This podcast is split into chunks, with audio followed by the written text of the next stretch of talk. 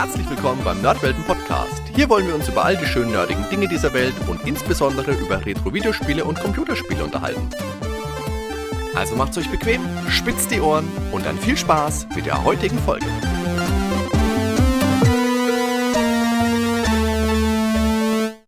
Servus Dan. Hi Hardy, grüß dich. Sag mal, weißt du noch, wie du damals so dein allererstes Rollenspiel gespielt hast? Hm, das ist natürlich schon ziemlich lange her. Also es war auf jeden Fall auf dem C64. Aber wenn ich mich recht entsinne, dann war das ein Ultima-Klon namens Die dunkle Dimension. Oh, Wahnsinn. Ja, das ist ein tolles Spiel. Da kann ich mich auch dran erinnern. Auch, ja? ja, ja, ja, ja, klar. Super. Ja, also ich habe natürlich damals nicht gewusst, dass das ein Wizardry, äh, Wizardry sage ich, ein Ultima-Klon ist. Ja. Ähm, obwohl das ja, also die, das, das Teilset zum Teil ja komplett, also eins zu eins übernommen ja, ja, hat genau. und krude eingedeutscht. Aber das war damals faszinierend, ähm, auf so einer, äh, ja, so offen auf, auf einer Welt rumzulaufen. Man hat ja keine Ahnung gehabt, was man da gemacht hat. Ich, kann, man, ich habe meinen C64 mit 10 bekommen oder so. Mhm. Ja, das war, glaube ich, mein erstes. Aber ich glaube, okay, du, spielst, du spielst auf ein anderes Spiel an, glaube ich. Ich spiele auf ein anderes Spiel an und zwar natürlich, ich, ja, ich spiele an und im Titel hat es wieder lang gestanden, selbstverständlich A Bard's Tale. Und das ist heute so das Spiel, die Reihe, über die wir ein bisschen sprechen wollen, der Fokus auf dem allerersten Teil. Und zusätzlich steigen wir auch in die Katakomben der Geschichte der klassischen Oldschool Dungeon Crawler hinab. Jetzt natürlich die Frage, was macht so einen Dungeon Crawler überhaupt aus? Und das sind natürlich die vier Verben mit L, nämlich Lünchen, looten, äh, leveln und äh, Labyrinthen. Labyrinthen, ja. Ähm, ist Labyrinthen ein Verb? Jetzt ähm, sei mal nicht so klein. So gewinne ich immerhin beim Scrabble immer. Nur so wahrscheinlich. Nur so, indem ich irgendwelche Endungen irgendwo anhänge. Einfacher Punktwert. Äh, die ersten Teil, Bart's Tale Teile gelten natürlich als ganz, ganz große Klassiker des Rollenspielgenres und für europäische, deutschsprachige sowieso Kenner des C64 dann vielleicht nochmal umso mehr. Ich schlage vor, wir steigen direkt mal mit der Entstehungsgeschichte ein. Bart's Tale ist vom September 1985, ist von Interplay entwickelt und bei EA erschienen. Der offizielle Titel ist Tales of the Unknown Volume 1 The Bart's Tale.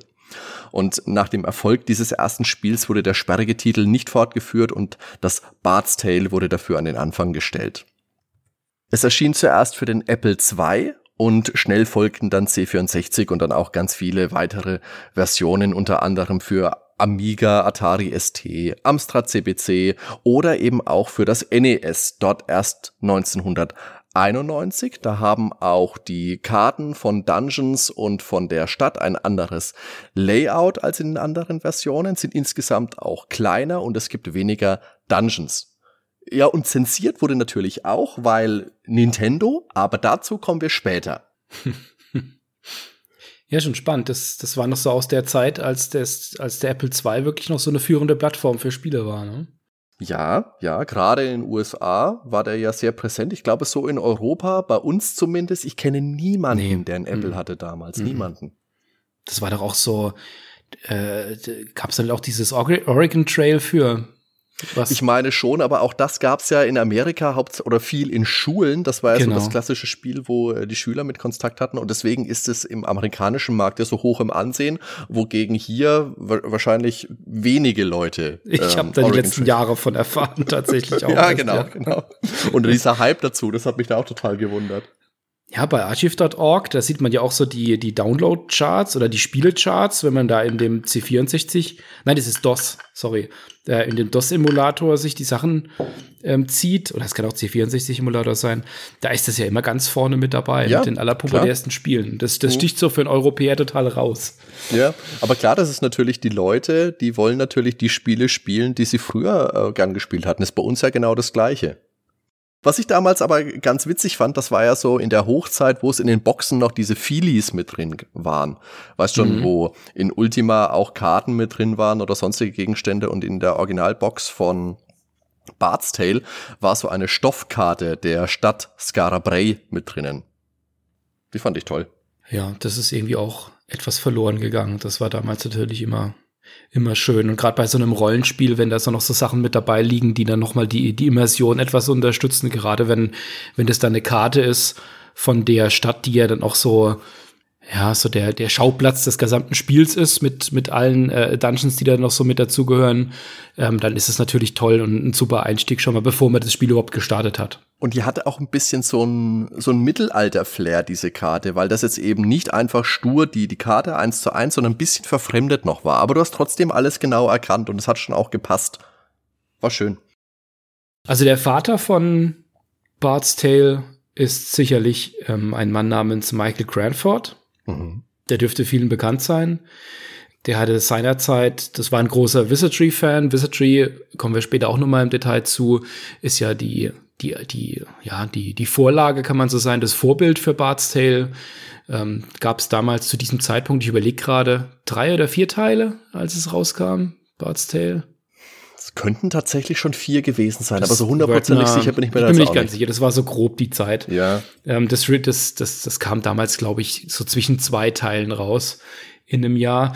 Ähm, genau, der Michael Cranford, der war, das war ein, ein Wizardry-Fan, ganz klar, und der hat ähm, schon mal als Fingerübung, bevor er mit, mit Bart's Tale begonnen hatte, ein Spiel namens Maze Master gemacht. Mhm. Cranford war seinerzeit, ich glaube, auch befreundet mit Brian Fargo oder zumindest ja. mal waren das Kollegen, waren Freunde, ne? Waren in der gleichen Schule, ja. In der gleichen Schule. Brian ähm, Fargo fand das, fand Maze Master damals ähm, auf jeden Fall spannend und ähm, hat damals sein Cranford abgeworben und unter der Bedingung, dass er selbst dann auch Kontrolle über das Projekt haben könnte. Und das lief damals unter dem unter dem ähm, Arbeitstitel Shadow Snare zu diesem Zeitpunkt noch. Und ähm, Maze Master kann man sich so vorstellen wie eine rudimentäre erste Version eigentlich von von von Bart's Tale ähm, also sehr reduziert noch, was die Grafik angeht, aber da ist schon, schon sehr vieles drin von dem, was dann später nach und nach dann auch als, als Bart's Tale tatsächlich dann auch rauskam. Es sind einige bekannte Leute damals beteiligt gewesen an Bart's Tale, also auch später bekannte Leute. Die Musik ist berühmterweise ja von Lawrence Holland. Mhm. Den kennen wir gerade von äh, später von Lucasfilm noch, weil auch die mitgearbeitet hat an X-Wing TIE Fighter und ähm, auch vorher an den an den ganzen Flugsimulationen bei Lucasfilm. Das war also der Flugsimulationsguru. Der hat hier die Musik gemacht. Also ganz offenkundig auch ein Multitalent. Das ist aber auch super, oder? Wenn du denkst, der hat so diese ganzen krassen Flugsims gemacht und dann hier hat er die Musik gemacht, das ist schon witzig. Ja, gerade weil man ja denkt, dass dies, das Simulationsthema, dem er ja auch zu treu geblieben ist, äh, das ist ja auch was sehr Technisches und etwas, das das ähm, stark konzeptionell ist und aber auch ähm, technologisch ab abdeckend und, und ja. Physik und so weiter, was da mit drin ist. Das ist ja eigentlich relativ weit weg von sowas, oder denkt man zumindest mal relativ weit weg von sowas kreativ ja. inspirierten wie der Musik. Aber das muss ich ja nie ausschließen, natürlich. Genau, also Brian Fargo hat natürlich dann da auch mitgearbeitet. Am, am Design hat auch, glaube ich, bei den Texten mit beigetragen. Weiß nicht, ähm, was da alles genau seine Rolle ist. Das ist natürlich im Nachhinein auch, wird ihm vieles zugeschrieben. Vater war auf jeden Fall Cranford. Eine weitere, weitere Beteiligte war ähm, Rebecca Heinemann, die äh, damals auch ähm, an der Spiellogik mitgearbeitet hat und Tooling gemacht hat. Mhm. Das hat sie zumindest mal in einem Interview erzählt, der Retro Gamer. Ja. Ähm, die Grafiken selbst, die wurden zugeliefert von Interplay damals. Ähm, zu denen werden wir später dann auch nochmal im Detail kommen. Ein wichtiger Bestandteil. Also während der Entwicklung, da gab es Spannungen im Team, wohl insbesondere zwischen Cranford und Heinemann. Da hat es wohl das eine oder andere Mal auch geknallt. Cranford war damals hier als Freelancer angestellt, also nicht als Festangestellter, sondern als, als Externer. Und ähm, der hatte damals, als es dann äh, ja wirklich im, im, fast schon im Streit geendet hat, äh, damit gedroht, dass er den Source Code erst wieder dann rausrückt, wenn er auch die Kontrolle über das äh, nachfolgende Spiel bekommt. Ähm, das ist natürlich ideale Voraussetzung Wahnsinn, für, ja. für, für spaßiges Arbeiten. Äh, aber es, es hat tatsächlich seinen Willen dann auch bekommen. Zumindest mal für den zweiten Teil. Für das, für bei dem dritten war er dann aber nicht mehr beteiligt. Warum wohl? Ich habe keine Ahnung. Also scheint ja ein einfacher Charakter gewesen zu sein.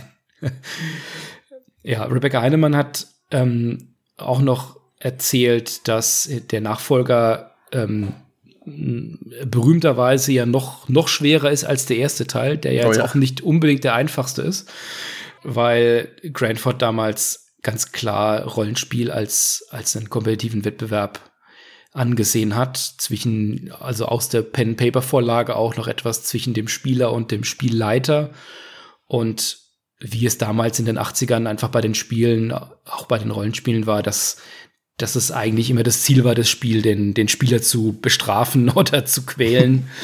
ähm, oh. Da weniger drauf zu setzen, dass, dass der Spieler jetzt viel Spaß hat, sondern ihm eher Steine in den Weg zu legen. Und bei allem, was man aus der damaligen Zeit ähm, aus heutiger Sicht Bart's Tale sicherlich an ähm, Zugänglichkeit auch bescheinigen kann, gehört es, haut es dann natürlich auch voll rein. Ja, also ich denke, ich denke, so dieses Gefühl kann man dann zumindest bekommen. Und wenn man um diesen, diese Aussage von äh, Heinemann dann weiß, dann kann man sich das schon gut vorstellen. Wobei ich jetzt ähm, äh, aus meiner Sicht, wenn ich jetzt so ein Rollenspiel spielen würde, also so am Spieltisch mit einem Spielleiter, wo ich das Gefühl habe, der will mich immer noch niederbuttern, ah, weiß ich nicht, ob ich da so viel Spaß dran hätte und da wieder hingehen würde. Vielleicht war das in den 80ern genauso. Na, es gibt ja tatsächlich auch Module, die das gerade ein bisschen gefördert haben. Da sage ich später vielleicht noch ein bisschen was zu, zum berühmten Tomb of Horrors, wenn sich's mal anbietet. Jetzt machen wir mal mit den Spielen der Reihe weiter. Also erste Teil super erfolgreich, dann kam es eben zu diesem ominösen zweiten Teil 1987, The Destiny Knight. Und das war dann wirklich rein Michael Cranfords Spiel. Es gab zusätzlich zum erhöhten Schwierigkeitsgrad noch zeitbasierte Rätsel, die Snares of Death. Es gab wohl nicht mal einen Hinweis dazu, dass du jetzt zeitbasiert was lösen musst, ansonsten hast du verloren. Ah. Außenbereich ist komplett neu dazu gekommen. Es gab jetzt weitere Städte, im ersten Teil nur Scarabray. Mhm. Und dafür wurden Namen aus der Bibel verwendet. Cranford gilt auch als sehr, sehr religiöser Mensch, hat aber in einem Interview mal gesagt, er hat diese Namen einfach nur genommen als Platzhalter und weil sonst niemandem aufgefallen ist, sich keiner dran gestört hat, sind sie halt drin geblieben. Ja, also wenn ich Platzhalter nehmen würde, dann würde ich wahrscheinlich eher, keine Ahnung, Rom, Madrid, was auch immer nehmen, aber ja, gut, so hat er es halt gesagt. Des Weiteren sind dann noch Casinos und Banken mit dazu gekommen und es gab auch wieder 1992 eine Famicom-Version, aber natürlich nur in Japan. 1988 kam dann der dritte Teil, Thief of Fate, diesmal völlig ohne Cranford, dafür mit Rebecca Heinemann und einem kleinen Team, insgesamt nur vier Leute. Allererstmals gab es hier ein Automapping, es gab itembasierte Rätsel, Zeitreisen, auch natürlich ins Berlin zur Nazi-Zeit. und erstmals auch spielbare weibliche Charaktere. Das war wohl auch einer der Punkte, über den sich Cranford und Heinemann beim ersten Teil gestritten haben. Heinemann hat's gewollt, Cranford hatte angeblich gesagt, in seinem Empfinden spielen Frauen solche Spiele eh nicht, deswegen braucht's das nicht. Das hat Michael Cranford aber in seinem Vortrag auf der GDC 2018 verneint. Also, wie gesagt, wir haben ja vorhin schon mal gesagt, zwischen, zwischen den beiden, da, da war wohl einiges im Argen und das hängt wohl heute noch ein bisschen nach. Aber die waren beide jung, Anfang 20 irgendwas. Keine Ahnung, was da so wirklich vorgefallen ist. Man muss auch sagen, dass der Grandfather natürlich auch, also ich kenne ihn jetzt vom Typ her nicht, aber von, von seiner ganzen Ausbildung und was er in seinem Leben alles gemacht hat, natürlich auch sehr breit aufgestellt war. Also wenn man mal schaut, der hat ja erst, also der, der hat ja äh, äh als, als Spieleentwickler gearbeitet, als Designer, dann hat er ein äh, religiös religiöse mhm. ähm, ähm, Master sich geholt, Master of Divinity, was auch immer das genau ist. Ähm, der hat an. Religion und äh, Sozialethik studiert. Ähm, er hat Architektur zwischendurch studiert. Er hat Philosophie studiert. Ähm, und ist mittlerweile bei, wie, wie, wie bei allen, kam mittlerweile bei Web Application Development an. ja, das stimmt, ja, ja. Ja, ähm, macht wahrscheinlich auch ähm, irgendwelche Spiele für den App Store. Nein, also das scheinbar nicht. Aber, aber da kann man schon mal raushören, der hatte viel, der hat sicherlich viele Interessen und, und ähm, das half sicherlich auch, das so, so breit Ideen da auch reinzubringen in das Spiel. Bestimmt. Aber er hat's halt, Also viele Leute gehen jetzt nicht unbedingt davon aus, dass der zweite Teil der beste Teil der Bart's Tale-Reihe ist. Sag ja. es vielleicht mal so. ja, da haben die meisten auch recht. Hm. Nach dem dritten Teil wurde an Teil 4 gearbeitet, dann gab es allerdings Streit um die Vertriebsrechte mit EA und so wurde das Projekt dann 1989 letztendlich zu Dragon Wars, mhm. weil EA die Namensrechte an der Bart's Tale-Reihe hatte und sie nicht freigegeben hat. EA wollten dann ein eigenes Bart's Tale 4, das hat sich aber immer weiter verzögert und letztendlich ist es dann eingestellt worden, obwohl es dazu schon ein Preview damals in der Powerplay gab. Ja, da haben wir auch mit dem Michael Hengst letztens drüber gesprochen. Genau. 1991 gab es dann ein Construction Set für Amiga und MS-DOS. Da war so ein Beispielspiel dabei, das hieß Starlight Festival. Und mit diesem Programm konnte man eigene Abenteuer erschaffen, eigene Dungeons, Sprüche, Items, Monster und äh, wie gesagt, die Karten waren editierbar. Klassen und Rassen allerdings leider nicht. Und das wohl bekannteste Spiel mit diesem Set ist The Bard's Law, The Warrior and the Dragon von John Wickforce. Ich habe mir dieses, Con äh, dieses Construction Set mal angeguckt, so in der Vorbereitung. Finde das schon ganz nett, was man damit machen kann. Aber mhm. Also da würde mir heute, glaube ich, so ein bisschen die Muße fehlen, um mir da ein eigenes Bard's Tale zu bauen. Ja, und dann gab's ja 2004 The Bard's Tale von In Exile, also von Brian Fargos Firma für PlayStation 2, für Xbox und PC. Äh, da gibt's ja auch ein Remaster von, ist jetzt aktuell, glaube ich, äh, für die Switch gerade erschienen, vor, vor kurzem, wenn wir hier online gehen, das ist schon wieder ein bisschen her. Ja, und das ist so ein Ding. Das ist humorig, anzüglich, äh, eine Parodie auf westliche Rollenspiele, sehr actionlastig Richtung Hack and Slay, mit nur einem Charakter statt einer ganzen Party. Natürlich ein Barde. Es gibt äh, Karaoke, Mitsinglieder, die, die sind vielleicht ganz, die sind schon witzig. Die Wertungen waren damals okay, aber ich denke, das Spiel dürfte viele Fans der Serie einfach vor den Kopf gestoßen haben, weil es sich sehr, sehr weit von den Vorgängern entfernt. Und ich persönlich finde es tatsächlich auch ein bisschen befremdlich, dass man da den Namen The Bard's Tale verwendet hat überhaupt und nicht, keine Ahnung, irgendeinen Titel und dann A Bard's Tale. Äh, was denkst du darüber? Ich denke, da hat man damals wirklich gehofft, dass Bard's Tale noch gut Zugkraft hat und hat es da einfach draufgesetzt. Ich bezweifle, dass Bard's Tale so eine wahnsinnsgroße Zugkraft tatsächlich hat.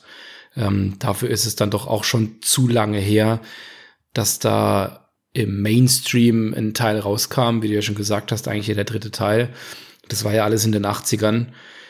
Man hat dem, man hat der Reihe damit bestimmt keinen Gefallen getan, das so zu nennen. Aber es ist auch schwierig, mhm. das jetzt in die heutige Zeit, denke ich mal, zu transportieren, mhm. weil sowohl technologisch als auch vom Spieldesign, auch von den Inhalten, ist, ist die Frage, was könnte man jetzt auf, auf ein modernes Spiel irgendwo umsetzen? Würde man vielleicht die Versatzstücke nehmen, dass es in der gleichen Gegend spielt oder mit, den, mit dem gleichen System?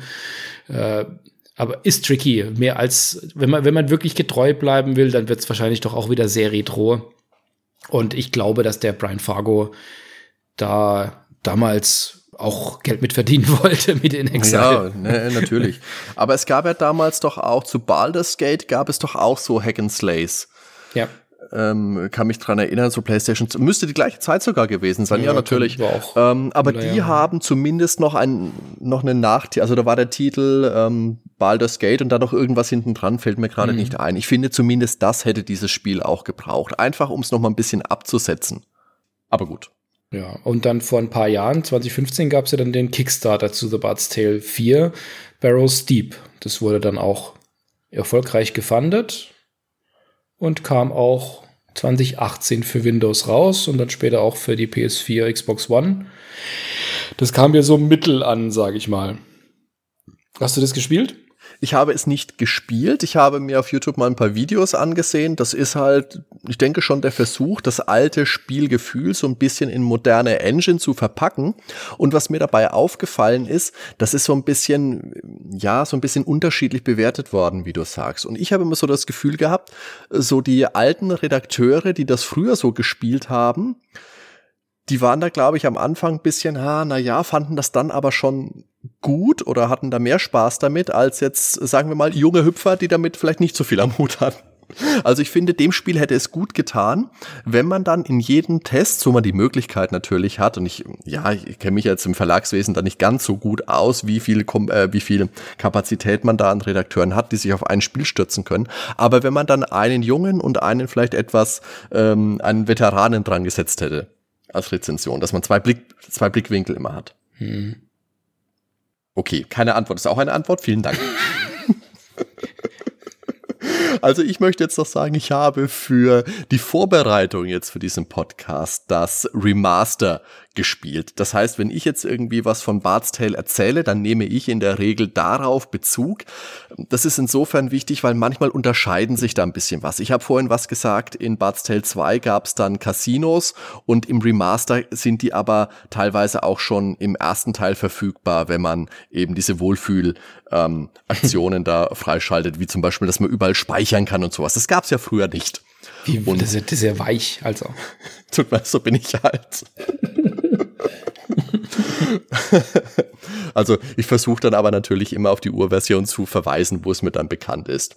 Aber es ist natürlich für viele Rollenspieler der 80er eines der prägenden Spiele neben Ultima beziehungsweise eine der prägenden Reihen.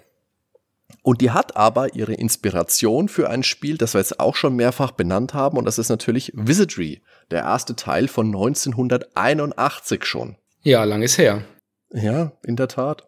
Und all diese Spiele sind natürlich stark von Dungeons and Dragons beeinflusst. Gerade Wizardry und Bard's Tale erinnern ja stark an Pen and Paper Charakterbögen. Also du siehst im Endeffekt, dazu kommen wir ja auch noch später, ähm, relativ wenig vom eigentlichen Spielgeschehen, sondern hauptsächlich eben diese, ähm, diese Charakterbögen. Überspitzt kann man sagen, Bard's Tale ist ein größeres, ein hübscheres Wizardry mit einer begehbaren Stadt als neues Element. Und in Wizardry wurde das ja alles über ein Menü geregelt. Also da konntest du anwählen, du möchtest zum Schmied gehen oder du möchtest neue Party-Members oder du möchtest in den Dungeon. Das war dann The Edge of Town. Und diese allerersten Wizardry-Spiele, wenn man die heute irgendwie noch spielen will, da kann man mal gucken, da gab's Teil 1 bis 3 auf einer Sammelcartridge für das Super Famicom. Das kann man sich ja aus Japan importieren und dann einen Patch auf romhacking.net besorgen. Das ist eine schöne Möglichkeit, denke ich, wie man das heute einigermaßen ansehlich legal spielen kann. Ja, im Original, wenn man das mal nebeneinander legt, du hast ja jetzt schon gesagt, das ist quasi ein hübscheres Wizardry. Ich glaube, das ist fast sogar noch untertrieben, wenn man sich mal so ein Wizardry 3 im Original von damals anschaut und dagegen wie, wie Bart's Tale der erste Teil schon ausgesehen hat. Also allein schon das Intro, wie das aufgemacht war mit den, mit den bunten Grafiken und auch der überall Animation, also an, an jedem Eck findet man Animation von, also im, im, im Intro, auch später bei den Charakteren und so weiter. Ja da gab es schon einen starken Fokus darauf, dass das Ding halt auch super ausschaut. Und das war sicherlich auch einer von den Erfolgsfaktoren damals. Ähm, Wizardry war sicherlich der, die Hauptinspiration, ähm, ist ja sehr ähnlich äh, aufgesetzt. Du hattest ja schon gesagt, so der, der Urvater von diesen ganzen Dungeon Crawler-artigen Spielen, anfangs mit Briefmarken großem Blick in die Welt ja. und drumherum tausend Zahlen. Ähm, ist natürlich heute etwas anstrengend anzuschauen, aber äh, war damals natürlich eine schöne Sache, auf jeden Fall Grafik mit reinzubringen und auch über schrittweises Bewegen sowas wie ein Gefühl für den Ort mit, mit reinzubekommen. Und ähm, äh, Wizardry ganz allgemein, du sagtest Super Famicom, ist, ist ja vor allen Dingen in Japan ja ein großes Thema. Das, äh, wenn man mal ganz kurz sieht, es gab ja insgesamt acht Hauptteile von Wizardry mit ein paar mhm. Auskopplungen noch, Nemesis und auf den verschiedenen Konsolen. Ähm, das hat in, ja in, Japan ja viel länger noch überlebt. Ich ja, ja. glaube, da gibt es sogar heute Unbedingt. noch Sachen. Gibt es auch Richtig, Romane zu. Ach, Romane habe ich letztens einen gelesen, stimmt. Äh, den den habe ich bei mir im Bücherschrank gefunden. Es gab aber scheinbar nur einen einzigen äh, damals zu dem Spiel. Was gibt's, ähm, entschuldige Daniel, aber was gibt's denn bitte in einem Roman über einen Dungeon Crawler zu lesen? Ach, das, das Buch erschien ich glaube, 95 oder 96. Das war also nach dem, äh, ein paar Jahre nach dem siebten Teil. Und da war ja schon einiges an Handlungen drin. Da waren die ganzen Rassen waren da schon eingeführt, die ganzen äh, Professionen. Ähm, und da wurde so die Welt dann, also da geht's, im Großen und Ganzen liest sich das Buch tatsächlich wie ein ein Streifzug über das, was man schon mal in den Spielen gesehen hat an, an Charakteren. Okay. Und die zweite Hälfte des Buchs ist eigentlich die, die, die Party, die sechsköpfige Party ist zusammen und kämpft gegen den Oberboss. Also ist eigentlich ganz lustig, wenn man es so liest. Das, das, hat sowas von, wie, wie, wie bei dem Doom-Film, wenn es zum Schluss dann so in die Ego-Perspektive geht. So in etwa liest ja, ich das Buch dann auch. Aber zu Bart's gab es ja auch Bücher, habe ich mal gelesen, jetzt wo du das sagst. Da habe ich ja, mich jetzt nicht weiter befasst. Ja, aber wenn wir jetzt sowieso schon Richtung Wizardry abschweifen, können wir da vielleicht ja einen kurzen Exkurs machen. Ja, weil, weil als Unterbau ist das schon wichtig. Also einmal wichtig, das ganze Magiesystem ist, äh, das ganze Spielsystem ist sehr nah an Dungeons and Dragons angeglichen oder übernommen, kann man sagen, von Bart's Tale.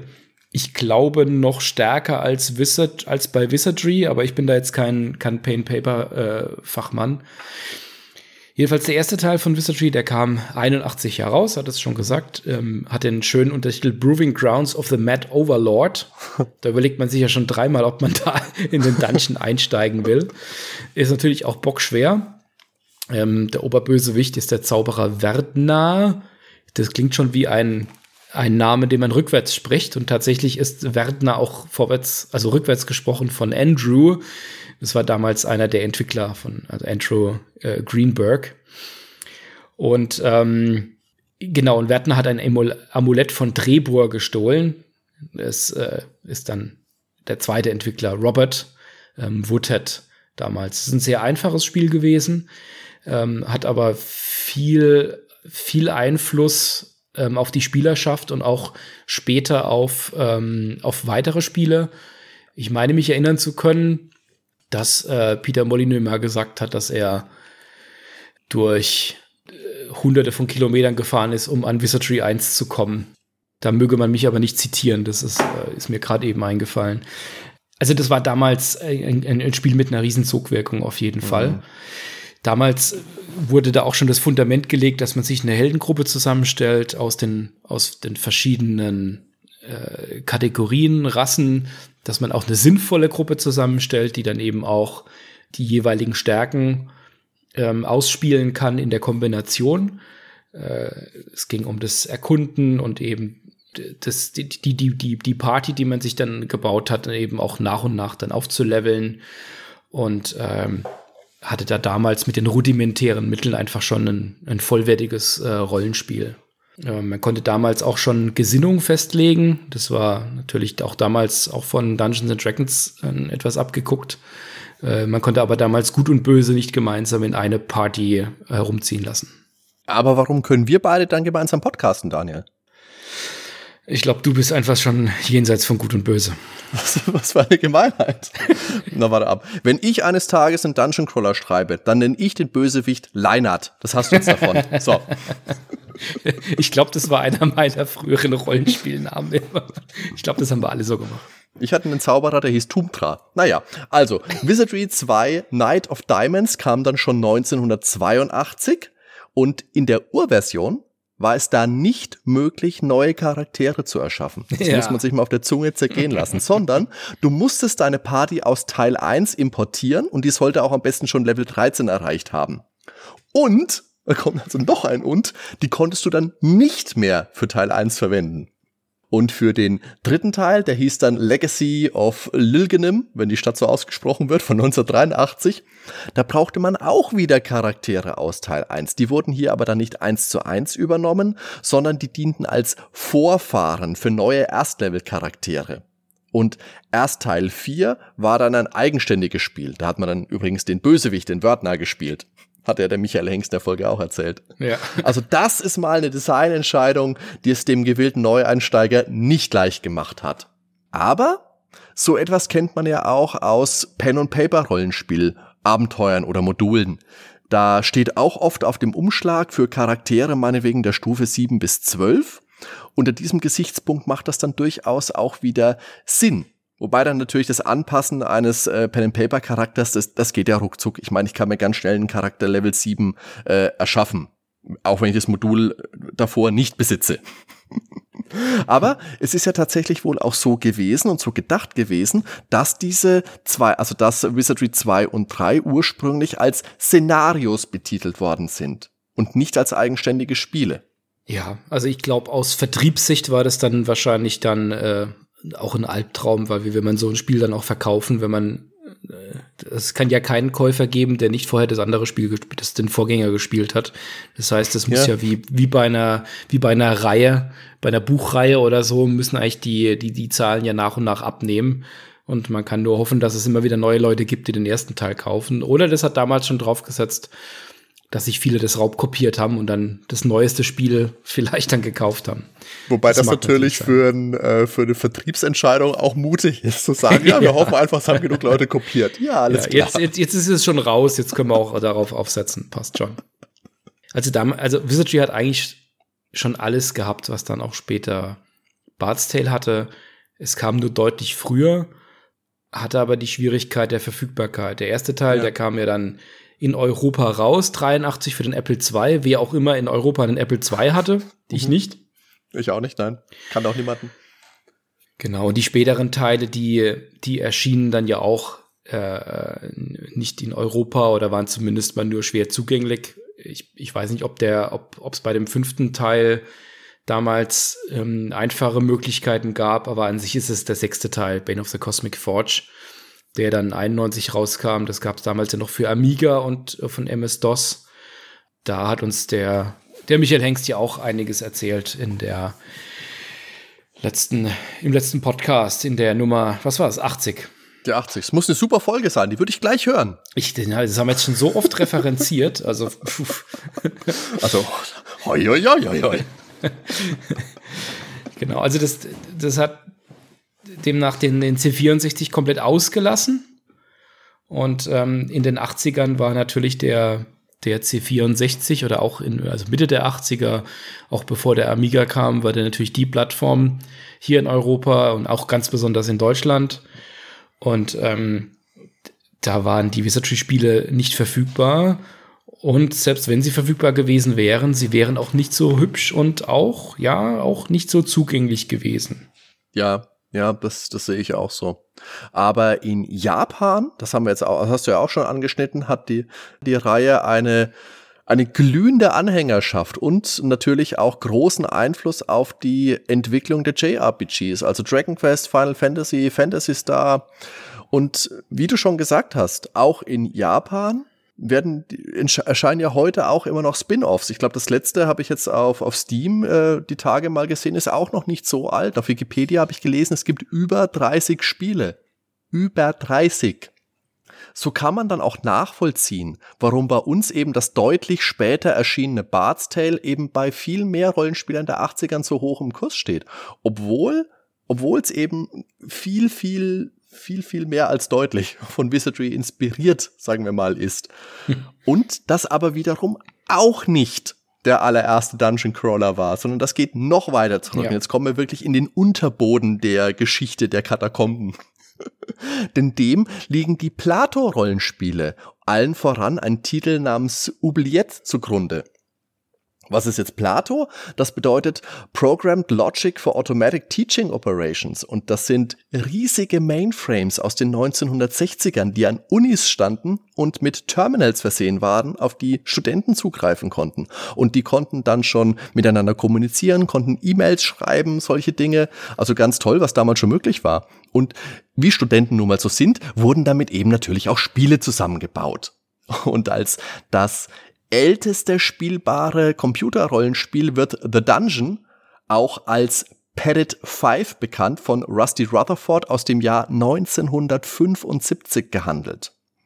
Pettit 5 deshalb, weil für die eigentliche Arbeit der der Rutherford damals angehörte, fünf Dateien zur Verfügung standen. Und davon haben sie, und diese Dateien hießen eben Pettit, und sie haben eben nur Pettit 1 bis 3 gebraucht zum Arbeiten. Pettit 4 war dann die Anleitung für ihr Spiel und Padlet 5 das eigentliche Spiel. So haben sie das ein bisschen versteckt, damit es nicht entdeckt und gelöscht wird. Und dieses Spiel hatte auch schon eine Charaktererschaffung per Auswürfeln. Das Original ist dann aber wohl doch eines Tages irgendwann mal gelöscht worden, weil schließlich wurden Professoren schon damals sauer, wenn man Schildluder mit den Unicomputern getrieben hat. Äh, da kenne ich mich aus. und man findet ab und an mal Bilder, die dem Spiel zugeordnet werden. Ich habe allerdings ein Interview mit Rusty gelesen, in dem er sagt, diese Bilder gehören zu einem ganz anderen Spiel. Dieses Interview verlinke ich in den Show Notes mal, dann könnt ihr euch das auch mal angucken. Das ist recht interessant. Und in der Folge erschienen auf Plato dann einige ähnliche frühen Rollenspiele, oft natürlich von Herr der Ringe inspiriert und mit Namen, die sich daran orientieren, sowas wie Ortank oder Moria, aber eben auch Oubliette und Avatar. Und, muss man auch sagen, muss Ortank hatte sogar schon eine Automap. Also ich finde das ganz faszinierend. Und man konnte ja tatsächlich damals schon zusammen spielen. Du, du hast heute, wenn du interessiert bist, auch noch die Möglichkeit, dir das mal anzugucken. Ähm, da setze ich auch noch mal einen Link. Da gibt's jetzt eine, eine Seite, die hat sich mit diesen Plato-Systemen äh, beschäftigt. Da kann man viele von den genannten Titeln noch mal spielen. Petit 5 leider nicht, aber aus historischem Blickwinkel ist das sehr, sehr interessant. Wie gesagt, verlinke ich auch. Gut, dann würde ich sagen, kommen wir doch aber noch mal zu Bart's Tale. Ach, müssen wir. Das war doch so schön. Ja. Wir können ja vielleicht mal erzählen, um was es da eigentlich so grob geht. Ja, okay. Ja, also die haben sich da ganz generell was, was sehr Originelles einfallen lassen. Da gibt es einen bösen Magier. Das, einen bösen Magier? Einen bösen Magier namens Manga. Jetzt hast du meine Aufmerksamkeit. Und der hat, ähm, äh, da, da ist der Winter schon da. Also der kommt da nicht, sondern der ist schon da. Der hat ewigen Winter über die Stadt Skarabrae hereinbrechen lassen. Gute Möglichkeit, dass man äh, auch das Spiel auf Skarabrae dann einschränkt, so wie der Nebel bei Silent Hill später. Das spart einiges an, äh, an zusätzlichen Grafiken und äh, passt dann auch alles noch auf das, auf das festgelegte Raster von damals. Mhm. Ja, in Skarabre rennen natürlich die ganzen die ganzen äh, Monster und äh, und äh, bösen äh, bösen äh, äh, aller Art durch die Gegend, aber glücklicherweise gibt es eine Abenteurergilde vor Ort, die neue Abenteurer auch akquiriert. Und äh, da stellen wir uns in die Schlange, werden genommen und können dann anschließend ins Gewölbe absteigen, um nach und nach den, den bösen Magier wieder zu vertreiben. Das ist also eine sehr simple Geschichte natürlich und alles sehr klischeebeladen und so wie man es auch kennt. Und wir sind in der, in der Taverne und äh, überall gibt es äh, gibt es, es gibt einen Shop und äh, also alles ganz klassisch und auch das Fantasy-Setting ist, ist re recht klassisch. Aber das, das macht es einem natürlich einfacher, in das Spiel auch reinzukommen. Das war auch damals dann schon so, weil man nicht alles erklären muss, weil man, weil man natürlich dieses generelle Setting auch irgendwo kennt. Genau, Scarabrae haben vielleicht einige auch außerhalb von Bart's Tale schon mal gehört. Gab es, glaube ich, auch in Ultima. Ja. Es existiert ja tatsächlich. Das ist in, in Schottland eine, eine Ruinenstadt. Das ist äh, eine Siedlung aus der Jungsteinzeit, besonders gut erhalten äh, und wird auch genannt das Pompeji Schottlands. Oh. Also ich finde solche Vergleiche immer absolut hinkend. Das Pompeji Schottlands, das Venedig des Nordens oder was es da noch so gibt. Ja, ich hätte noch das schottische Pfahlbaumuseum Ulter Uldingen im Angebot. Das wäre das deutsche Pendant. Was? Was? Ich glaube, da war ich mal, bin mir nicht, nicht mehr ganz sicher. Auch aus also der Jungsteinzeit. Ja, haben wir hier ja hierzulande auch. Was ja wieder, wo, was ein ja. Pfahlbaumuseum ist oder wo unter Uldingen sein will. ich möchte keinen unter Uldinger beleidigen. Tut mir leid, das liegt allein um meiner mangelnden geografischen Kenntnis. Ich dachte, das ist bei dir da unten irgendwo. Nein, ich gucke jetzt nicht bei Maps. Erzähl doch mal was zur Grafik. Ja, sehr gerne. Also, wir haben schon gesagt, wir haben Animation und wir haben alles, was so passiert, haben wir in so einem kleinen Briefmarkenfenster links oben angezeigt. Das ist wirklich verschwindend klein. Und äh, da wird uns dann angezeigt, wenn wir auf die Feinde treffen, das ist auch ganz nett eingeteilt. Die Feinde kommen natürlich in Gruppen mit einen bis 99 Teilnehmern. Uns werden aktive Buffs und Verzauberungen unter dem Fenster angezeigt. Das ist auch schön. Da ist dann der Kompass zum Beispiel zu sehen. Das, der Kompass, der tatsächlich auch arbeitet und der sehr, sehr wichtig ist im Verlauf des Spiels. Ohne Kompass kannst du es vergessen. Mhm. Und abgesehen davon, also wir sehen das Ganze natürlich aus der First Person, also die Party läuft da in 3D durch die Stadt, du kannst in die Gebäude reingehen und wirklich in jedes Gebäude in Skara Brae, auch sehr, sehr nett. Die bestehen dann nur aus einem Raum, also es ist eher so eine Zeltstadt, aber du kannst rein. Und ansonsten setzt das Spiel eben voll auf Tabellen und auf Werte, also so ein richtig, richtig schönes Pen-and-Paper-Charakterblatt. Und wie Wizardry auch, lebt das Spiel vom Kartografieren, also vom Mitzeichnen, weil ansonsten bist du, ja, bist du einfach sofort verloren. Besonders wenn es dann auch dunkel wird, aber ja, dazu kommen wir später noch, was dir das Spiel nochmal ein extra äh, Felsbrocken, sag ich mal, in den Weg wirft. Für 1985 war die Grafik hervorragend, gerade auch mit den tollen Animationen. Heute freut man sich da vielleicht als alter Fan noch drüber ja, aber das Remaster gewinnt jetzt für seine Optik bestimmt auch keine Preise, aber ich fand das nett nostalgisch. Kann man sich durchaus angucken. Das Spiel beginnt halt schon sehr stilecht mit dem, mit dem Intro, wo da, da der eine sitzt mit seiner, wie heißt es, also der Bade da sitzt, also natürlich die Geschichte. Der Fred Fesel. genau, die Geschichte erzählt, die, die, die Geschichte des Baden erzählt ähm, und dann dieses, dieses berühmte kurze Gedicht dann äh, vorträgt mit der Melodie von, von Lawrence Holland im, im Hintergrund. The song yeah. I sing will tell the tale of a cold and wintry day. When evil fled and brave men bled, the Dark One came to stay. Of castle walls and torchlit halls, and the price men had to pay, till men of old for blood and gold had rescued Skara Bray. Ja, also das, das, das führt ja schon auf das Spiel ein, ne? also das Böse und es ist alles ganz kalt und äh, so dieses, dieses Legendenbildung, Man of Old und so weiter. Also es stimmt ja. halt schon so richtig schön ein auf, auf, dieses, auf dieses Setting. Da fühlt man sich sofort, man sitzt so im Warmen vor dem Kamin, jemand spielt Musik, man trinkt da sein lauwarmes Ale. Gut, ist vielleicht jetzt dann nicht ganz so toll, aber also man fühlt sich da sofort reinversetzt. Und ich glaube, das ist auch etwas, ähm, das ist ja bei vielen Spielen so, wenn man auch in der, in der, in der Nachbetrachtung dann drauf schaut, die müssen ja gar nicht insgesamt so genial gewesen sein. Es reicht ja, wenn die einen guten Anfang haben und vielleicht noch die ersten drei, vier Stunden richtig gut sind. Das reicht ja meistens schon für den, für den, äh, für den Nachklang in der Historie. Ich sage jetzt nicht, dass das bei Bart's Tale so ist, aber der, der Beginn ist schon mal sehr stimmungsvoll. Mhm.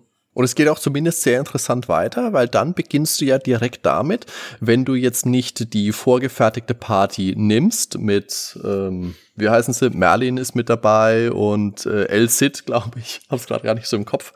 El Cid, Cid war doch Final Fantasy, oder? Bestimmt, ja.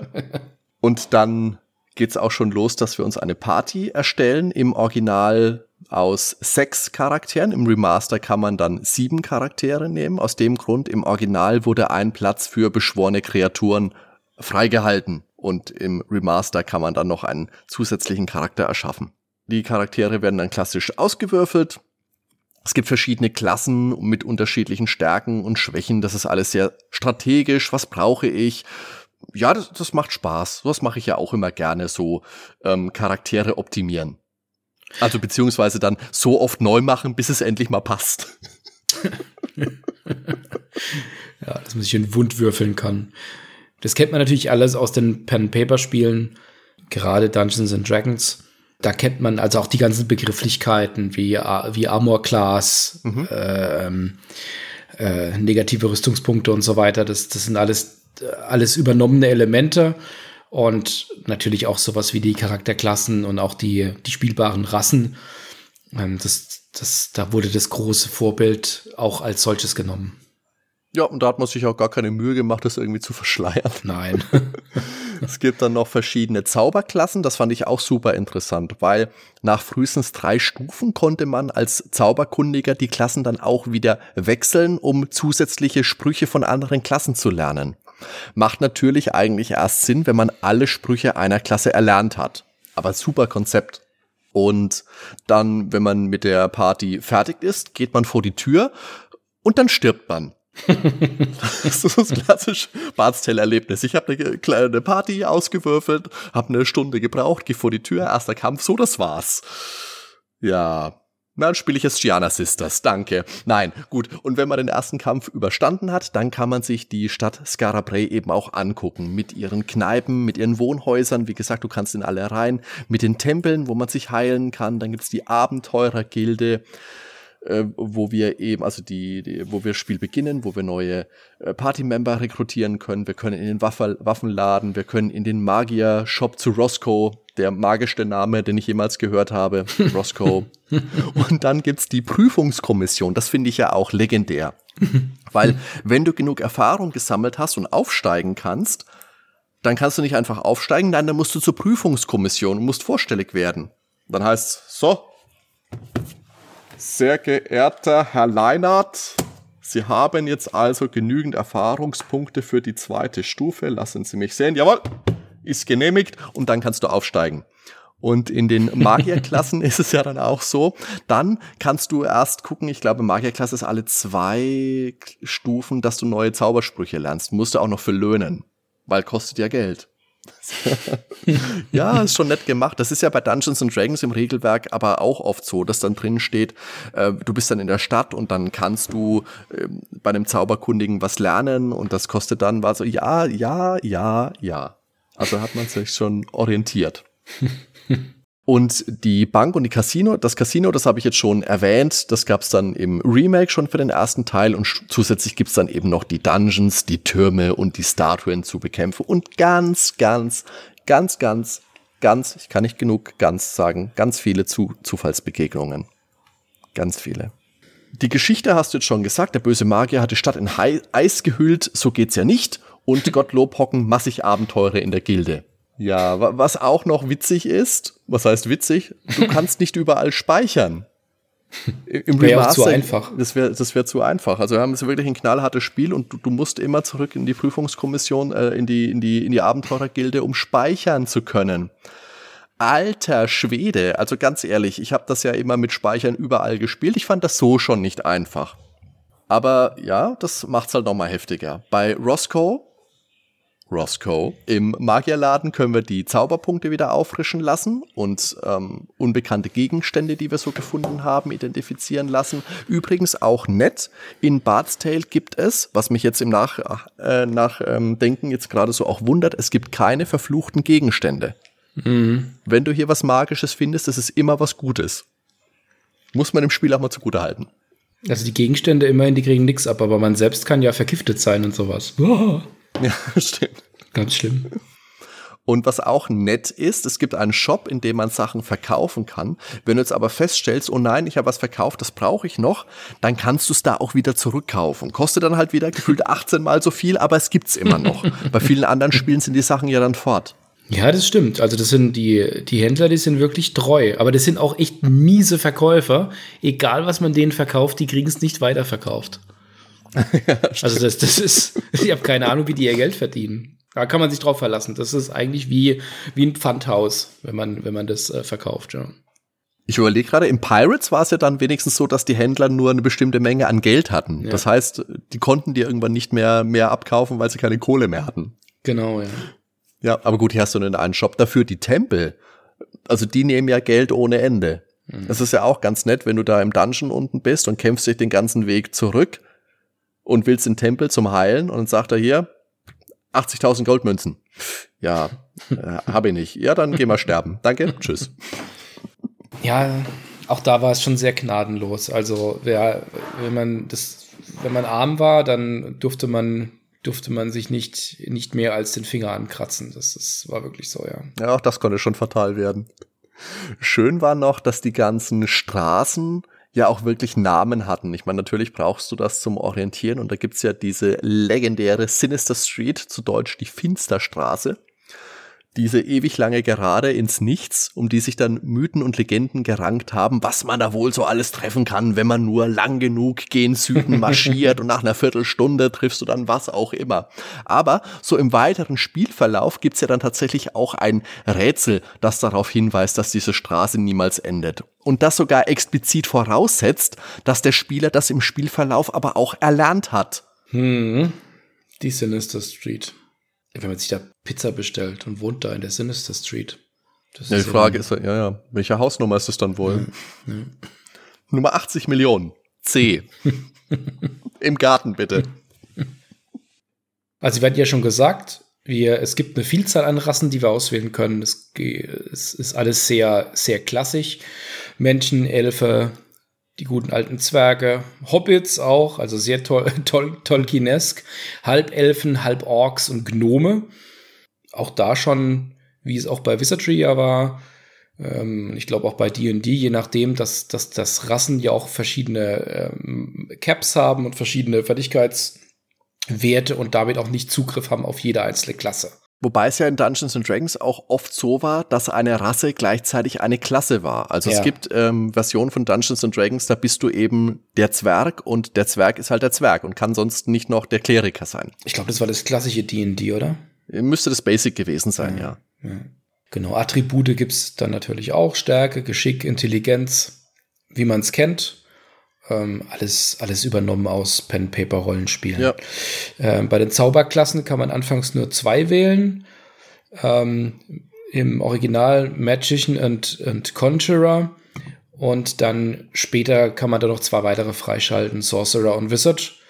Und äh, die kann man dann auch wechseln. Und wer es dann mit in allen Klassen geschafft hat, zum Meister zu werden, der kann dann auch ähm, Erzmagier, also Archmage, Archmage werden. Ja, da bin ich mir jetzt gerade nicht sicher, ob das im allerersten Bard's Tale auch schon ging, aber ich glaube zumindest ab dem zweiten müsste das dann so gewesen sein. Aber das ja, genau. Genau, es hat eine riesen Masse an Zaubersprüchen, also bereits im ersten gab es schon 85 Stück. Ja. Ähm, ich weiß nicht, ob jemand mal überprüft hat, ob man die alle gebrauchen kann. Ist ja auch gern, gerne, dass da mal zwei, drei drin sind, die man für, für einen Teil nutzen will, die, der, dann, der dann nie im Spiel ist. Aber ähm, dadurch, dass die ja alle sehr, rudi also in aller Regel sehr rudimentär waren und ähm, man auch tatsächlich viele braucht, also man braucht ja auch ja, gerade bei dem Kartografieren gibt es ja auch Zaubersprüche, die einem dabei helfen zu kartografieren, dass man weiß, wo man jeweils ist beispielsweise, ähm, kann es schon gut sein, dass, dass man da viele einsetzt. Ich weiß nicht, ob man alle 85 braucht. Auf jeden Fall braucht man zauberkundige Charaktere. Das, das Spiel ist stark darauf ausgelegt. Die sind zwar anfangs recht schwach, aber im späteren Spielverlauf sind sie mega stark und mhm. ohne Magier kann man dann auch eigentlich nicht mehr weiterkommen. Ja. Ähm, die Magierklassen zahlen dann ihre Zauber mit Magiepunkten die sich mit der Zeit aufladen lassen im Sonnenlicht oder man auch im Zauberladen kaufen kann. Äh, Beim Roscoe. Das, genau, bei Roscoe, das mit dem Sonnenlicht war natürlich damals schon sehr modern, dass sich da die Magiepunkte aufladen. Über Solarpanels wahrscheinlich im Hut der Zauberer. äh, ja, also man muss, man musste auch immer den, den Rückweg aus dem Dungeon mit einplanen. Weil wenn man äh, in, in eine schwierige Situation kommt auf dem Rückweg, man, man muss ja immer wieder zurück äh, und hat dann keine Zauberpunkte mehr, dann kann es natürlich sehr, sehr schwierig werden. Es gibt natürlich auch einen sehr hilfreichen Teleport-Zauberer, ähm, aber es gibt auch Gebiete, ähm, der, die die Wirkung von, von dem aufheben. Also man kann sich in dem Spiel eigentlich nie sicher sein ja. mit, mit ja. irgendeinem Spruch, den man hat, dass man, also man kriegt immer so ein Werkzeug in die Hand und ja, ja, jetzt, aber jetzt. Und dann, jetzt mal nicht, nee. Und dann, nein, jetzt nicht mehr. ähm, deswegen gibt's auch 85 Sprüche, weil, man, weil die sich so nach und nach dann immer wieder äh, unnütz werden, ja. Für, Im im, im, im Urbarts Tale war es ja auch noch so, dass man die die äh, Zauber wirklich aktiviert hat, indem man Buchstaben, also die, die Kombination von vier Buchstaben eingegeben hat, einigermaßen sprechend bei dem einen oder anderen, also MAFL für Magic Flame beispielsweise. Muffel heißt das. Muffel. Genau. Da hat man ein Handbuch für gebraucht. Das war quasi ein Kopierschutz, wenn man so will. Ja. Man könnte natürlich auch alles durchprobieren und ist natürlich auch kein wahnsinnig toller Kopierschutz äh, sich äh, 85 ähm, vier, vier Buchstaben-Kombinationen auf eine Liste zu schreiben und zu kopieren, was natürlich niemand gemacht hat. Hat jeder das Spiel gekauft damals. Aber so war's. Es wurde natürlich dann später etwas vereinfacht in den, in den Remastered und äh, in den weiteren Versionen. Genau, im Remaster kannst du da einfach auf den Zauber klicken und musst dann nicht noch Muffel eingeben. Ja, zu den weiteren Klassen natürlich klassisch der Barde, der hat die Lieder und die sorgen auch für die Spielmusik. Das ist auch ein nettes Element. Also zusätzlich dazu, dass du Musik hast, sind das auch Buff-Effekte. Und mhm. die Musik passt sich, also im Remaster auf jeden Fall, an das ausgerüstete Instrument an. Ich meine, bei der, bei der Ur-Apple-Version war das, glaube ich, noch nicht so. Es gab dann eine nicht. etwas aufgebonerte Version. Ich glaube, die war ein paar Jahre später. Ich glaube, da war das dann schon. Da dürfte mich gerne verbessern, wenn das jemand genau weiß. Aber ohne Barde in der Truppe geht es eben nicht. Da gibt's Stellen, da kommst du einfach nicht weiter, wo du den Baden zwingend brauchst. Und genau, ansonsten bist du aufgeschmissen. Und der Bade, das ist natürlich der Draufgänger, der Säufer. In der NES-Version, die ich vorhin mal angesprochen habe, ist das zensiert worden, weil da flog der böse Alkohol aus dem Angeboten der Kneipen raus. Dafür gibt's eben Saft- und Malzbier. Da das erinnern uns. Ja, ja. ja so. Da erinnern wir uns an den fehlenden Tabak aus Pirates. Das haben wir in Folge 60 besprochen. Und natürlich wurde in der. Genau, da hat Nintendo aufgepasst. Da hat Nintendo aufgepasst, hier so geht's nicht und deswegen wurde in der NES-Version auch das Verb Kill gegen Defeat ausgetauscht. Nintendo.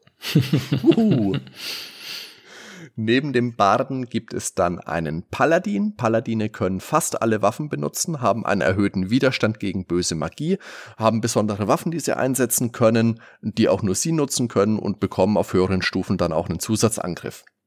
Der klassische Mönch beherrscht den waffenlosen Kampf. Es gibt Krieger, die erhalten zusätzliche Angriffe und können alle Waffen nutzen.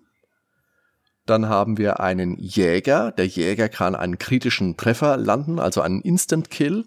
Und ich finde die Übersetzung super, super. Es gibt den Gauner. Der Gauner beherrscht den Schattenangriff. Er kann Fallen suchen und entschärfen. Und du liest eigentlich in jedem Guide, lass den Gauner zu Hause weil Fallen entschärfen und suchen kannst du auch mit dem Zauberer. Mhm. Ja, natürlich, wir haben es vorhin gesagt, zu Beginn mangelt es an guter Ausrüstung, an Zaubersprüchen, an Erfahrungspunkten, an äh, allen. Deswegen kann es sehr leicht passieren, du trittst mit dieser frisch erschaffenen Party, nachdem du wirklich gegrübelt hast, wie mache ich sie nur, wie mache ich sie nur, du trittst vor die Tür und zack, Feierabend. In den Kämpfen ist es dann so, dass dir die Distanz zu den Gegnern angezeigt wird, also wie weit sie weg sind und du kannst dann Nahkampf- und Fernkampfangriffe machen. Ich glaube, Fernkampf kam dann im Original auch erst in späteren Teilen dazu. Im Remaster ist es gleich mit drinnen. Es gibt Zauber, die zielen auf einzelne Ziele. Es gibt welche, die treffen eine ganze Gruppe. Du hast dein Kontingent an Zauberpunkten, das du verbraten kannst. Wenn die halt weg sind im Dungeon, sind sie weg. Deswegen musst du immer planen, okay, ich bin jetzt so und so weit gelaufen, gehe ich mal lieber wieder zurück. und die Kämpfe bringen Beute und Erfahrung und wie gesagt, die Erfahrung brauchen wir natürlich zum Aufleveln und wenn wir jetzt mal einen Gegner treffen, der uns doch überlegen ist, dann ist davonrennen auch keine Schande, sondern ist manchmal wirklich bitter, bitter nötig, gerade in den Anfangsleveln, weil sonst ist eigentlich einfach Feierabend. Genau, deswegen wird man ja auch vor jedem Kampf gefragt, will your stalwart band choose to fight or run? Das sollte man sich immer gut überlegen. Wo ist der R-Knopf hier? Ja. Hattest immer den Finger über der, über der R-Taste. Ich hatte die ganze Faust drauf niedersausen lassen. Leider ist das F gleich drunter. Blöd. Weiß nicht mal, wie es am C64 war. Wahrscheinlich genauso. Ja, also wie das, wie das damals natürlich auch in diesem Schritt, in diesen schrittweisen Spielen, wie auch bei den späteren Dungeon Crawlern so war, man, man musste auf jeden Fall mitkartografieren ähm, auf Karo-Papier das haben sicherlich äh, alle gemacht. Damals gab es im Original ja auch noch keine Automap. Das kam ja erst, erst später, was sicherlich nicht selten dazu geführt hat, dass äh, der ein oder andere montags morgens in der Schule beim Aufschlagen seines Hefts gesehen hat, dass er ein Dungeon gezeichnet hat, statt seine Mathehausaufgaben gemacht zu haben. Aber vielleicht hat sich auch der ein oder andere Lehrer gefreut, äh, dass, äh, dass dann ein Schüler eine Karte dabei hatte für ein schweres Dungeon. Damals gab es ja kein Internet.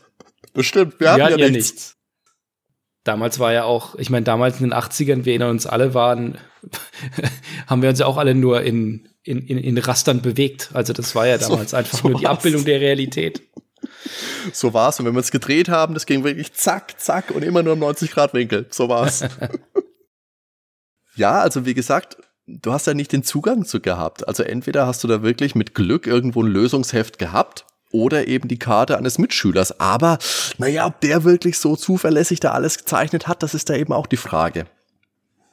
Aber zumindest war es praktisch. Die Karten waren quadratisch, also nicht irgendwelche wüsten Dungeons mit langen Armen nach links, rechts, oben, unten, keine Ahnung wohin, sondern wirklich quadratisch, festgelegt auf 22 mal 22 Felder. Das ist eine Anleitung des Spiels so vermerkt. Und du konntest dir deine exakten Koordinaten per Zauber auch anzeigen lassen. Also da zumindest hat dir das Spiel wirklich alle Hilfsmittel an die Hand gegeben, dass du das wirklich exakt hast machen können. Bricht ja auch die dritte Wand. Ja, genau, genau. Und auch nett ist, dass einige von den Wizardry und Mind Magic Teilen das sogar extra Karo-Papier mit in der Box hatte, hatten. Also jetzt nicht so, dass man das als Schüler jetzt nicht eh zuhauf gehabt hätte, sondern du hast da wirklich so ein kleines Karo-Papier gehabt, manchmal dann sogar schon in den Maßen und dann stand eben noch äh, Might Magic meinetwegen rechts oben im Eck. Ja, aber gerade dieses, dieses händische, dieses selbstständige Arbeiten mit dem Spiel, das macht doch auch ganz viel von seinem Flair aus, auch weil du eben auf so gründliches Arbeiten angewiesen bist. Was einem das Spiel dann aber mit allerlei Fallen wieder erschwert, dazu kommen wir dann auch gleich.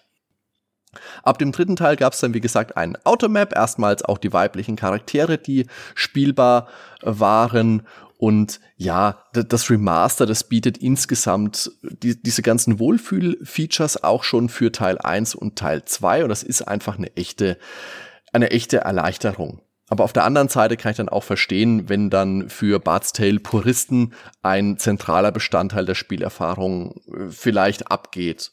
Deswegen wurde dem Remaster auch ein optionaler Legacy-Modus beigefügt, der dann doch wieder nochmal eine ganze Spur härter ist. Ja, die Kämpfer, die die einen auch mal zur Verzweiflung bringen können, sind ja nicht nur an fixen Stellen, also fixe Encounter im, im Spiel, ähm, sondern auch zeitbasiert können die quasi überall geschehen. Ja, eben, wenn du mal aufs Klo musst hier, so nicht.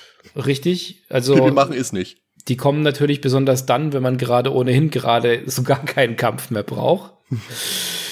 Aber man kann natürlich auch ähm, äh, fliehen. Die Kämpfe selbst sind, sind rundenbasiert. Ähm, wir haben das Positionsspiel, das wir auch aus späteren Spielen noch kennen, hier auch schon. Also, dass man sagt, man hat vorne die, die, die Tanks stehen, wie man heute sagen würde, die ganzen starken Kämpfer. Hinten stehen die Zauberer rum. Man hat verschiedene Reichweiten für die Waffen und für die Sprüche. Und äh, ja, wenn man den Kampf gewinnt, dann gibt's eben auch Loot, der aber auch gerne mal durch Fallen geschützt ist. Ja, was gibt's sonst zu sagen? Die, die Kämpfe sind sehr häufig und auch zufallsbasiert und auch wiederum auf bestimmte Felder festgelegt. Wir haben keine Persistenz in der Welt, abgesehen mal von den Händlern, denen wir äh, Sachen verkaufen, sondern wenn wir in, in Dungeon reingehen und alles leergeräumt haben und da wieder rausgehen und wieder reingehen, also wenn wir die Ebene verlassen haben und wieder die Ebene betreten, dann sind die ganzen Viecher wieder da. Das ist eher wie so ein, ein Hub, an dem man sich befindet und geht dann so einzeln in die jeweiligen Ebenen rein, kämpft sich da leer und kann theoretisch immer wieder auch reingehen und das Ganze nochmal durchmachen, wenn man so will. Ja. Ähm, und ist wie gesagt alles rundenbasiert. Das steht im Kontrast zu dem, was dann später ein Dungeon Master gemacht hat und äh, die ganzen Nachfolger. Äh, also auch bei Eye of the Beholder, Lands of Lore und so weiter, wo die Kämpfe immer in Echtzeit sind und es keine Unterbrechung gibt zwischen dem, dass man erkundet und die Kämpfe hat, also auch die Gegner sieht und da auch ähm, in, in einem Actionkampf, in einem Echtzeitkampf dann auch ähm, auf, die, auf die Gegner zugeht, so wie es ja auch mittlerweile in 3D-Rollenspielen äh, eher modern ist. Genau. Wie schon gesagt, wir müssen immer einplanen, dass wir den Rückweg aus dem Dungeon noch überleben müssen, nur weil wir jetzt den Boss besiegt haben und dann anschließend denken, wir haben, wir haben jetzt alles hinter uns und wir gehen wieder zurück in die Stadt. Falls es einen Zufallsencounter gibt, dann kann es natürlich sein, dass wir in, in große Probleme geraten. Mhm. Das heißt, man muss auch immer den Rückweg sich nochmal hart erarbeiten. Und wenn ein Charakter stirbt und man dann im Tempel den auch wieder heilen will oder wiederbeleben will oder was auch immer, dann wird's unglaublich teuer. Also man, man, man passt hier schon sehr auf seine Party auf. Ja, und das Remaster, das, wie gesagt, das erleichtert uns das alles mit seinen Wohlfühlfunktionen. Also speichern nur in der Gilde damals möglich und äh, ja, das ist einfach nochmal viel, viel, viel, viel schwieriger. Die Gefahren, die uns neben den ganzen Kämpfen auch noch drohen, das sind eben die Fallen. Sehr gerne natürlich klassische Giftpfeile, aber dann gibt's auch solche Knaller wie Antimagie oder Dunkelheit. Deswegen ist es eben so wichtig, dass du diese Karte hast und auch einen Kompaszauber im Idealfall, damit du dich orientieren kannst. Mhm. Weil dann gibt's auch noch Drehplatten. Das heißt, die drehen dich dann einfach wild durch die Gegend und bleiben dann in eine ganz andere Richtung stehen und dann läufst du verkehrt weiter. Es gibt Teleporter, dann bist du plötzlich an einer ganz anderen Stelle. Und deswegen ist die Orientierung einfach so wichtig. Das Spiel wirft uns da echt nicht nur Steine, sondern ganze Gebirge in den Weg, weil das Ganze eben auch noch munter kombiniert wird. Das heißt, du hast eine Antimagie in der Dunkelheit und dann ist eine Drehplatte da und dann wirst du noch teleportiert. Ja, herzlichen Dank.